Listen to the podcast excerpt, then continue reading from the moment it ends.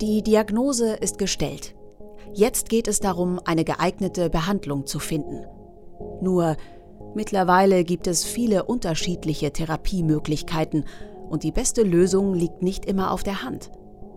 Deshalb entwickelt Fraunhofer Mewis zusammen mit Partnern digitale Unterstützungssysteme. Sie sollen die Entscheidungsfindung erleichtern und den Weg zur optimalen Therapie weisen. Operieren oder abwarten? Chemotherapie oder nicht? Medikament weiternehmen oder das Präparat wechseln? Solche Entscheidungen gehören zum Alltag in Kliniken und Arztpraxen. Doch sind sie nicht immer leicht zu treffen. Denn diese Entscheidungen sind von in der Regel recht vielen Parametern abhängig und von Bilddaten und anderen Informationsquellen, sagt Mewis-Forscherin Andrea Schenk. Und man hat auch in der Regel verschiedene Therapieoptionen zur Auswahl. Das sind mittlerweile recht viele und es sind auch mittlerweile immer mehr Daten geworden, die da eine Rolle spielen. Um den Überblick zu bekommen, kann man mit einer Computerunterstützung einiges verbessern im Sinne einer optimalen Therapie. Entscheidungsunterstützungssysteme oder kurz CDS-Systeme, so heißen diese rechnerbasierten Assistenten. Im Idealfall bilden sie den Patienten als individuelles digitales Modell ab, in das sämtliche Daten und die aktuellen medizinischen Leitlinien einfließen. Damit lassen sich dann unterschiedliche Therapieansätze simulieren, was den Medizinern Hinweise gibt, welche Behandlung die beste ist. Zwar gibt es solche CDS-Systeme schon, aber ein wesentliches Problem bestehender Systeme dürfte sein, dass sie noch nicht wirklich alle klinischen anfallenden Daten berücksichtigen können. Und sie dienen auch in der Regel nur einem sehr eng begrenzten Zweck der Entscheidungsunterstützung. Sagt Schenks Kollege Markus Wenzel. Deshalb arbeiten die Mewis-Fachleute an einer Lösung, die flexibler und umfassender ist. Diese neuen Systeme sollen es erlauben, jeden Patienten so individuell und zielgerichtet wie möglich zu behandeln.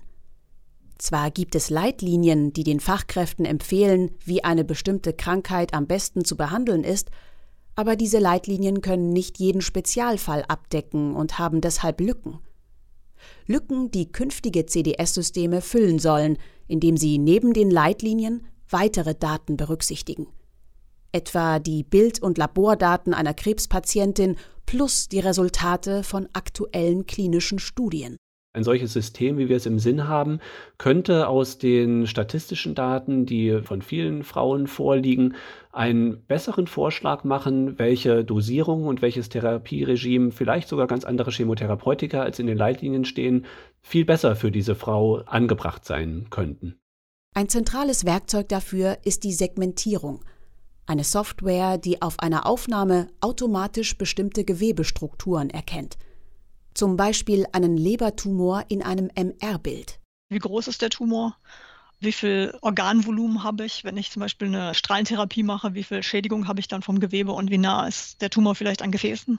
Und dazu brauche ich einfach die Lage im Körper und die Verhältnisse drumherum.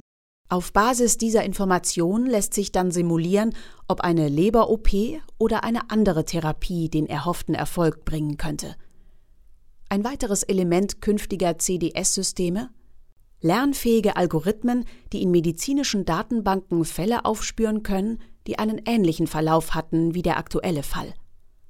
Ein Ziel, das sich nur mit den Werkzeugen der künstlichen Intelligenz erreichen lässt, meint Markus Wenzel.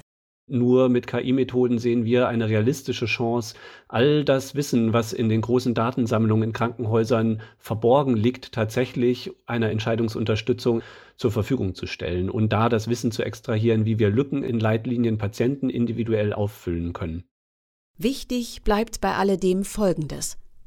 Nicht nur die Mediziner müssen nachvollziehen können, warum das CDS-System eine bestimmte Behandlung empfiehlt – auch die Patienten sollten in den Prozess mit einbezogen werden, betont Andrea Schenk.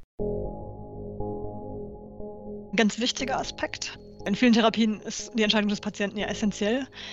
Da haben wir Planungen, dass wir Darstellungen der Entscheidungsparameter und der Entscheidungsgründe für Patienten halt visualisieren.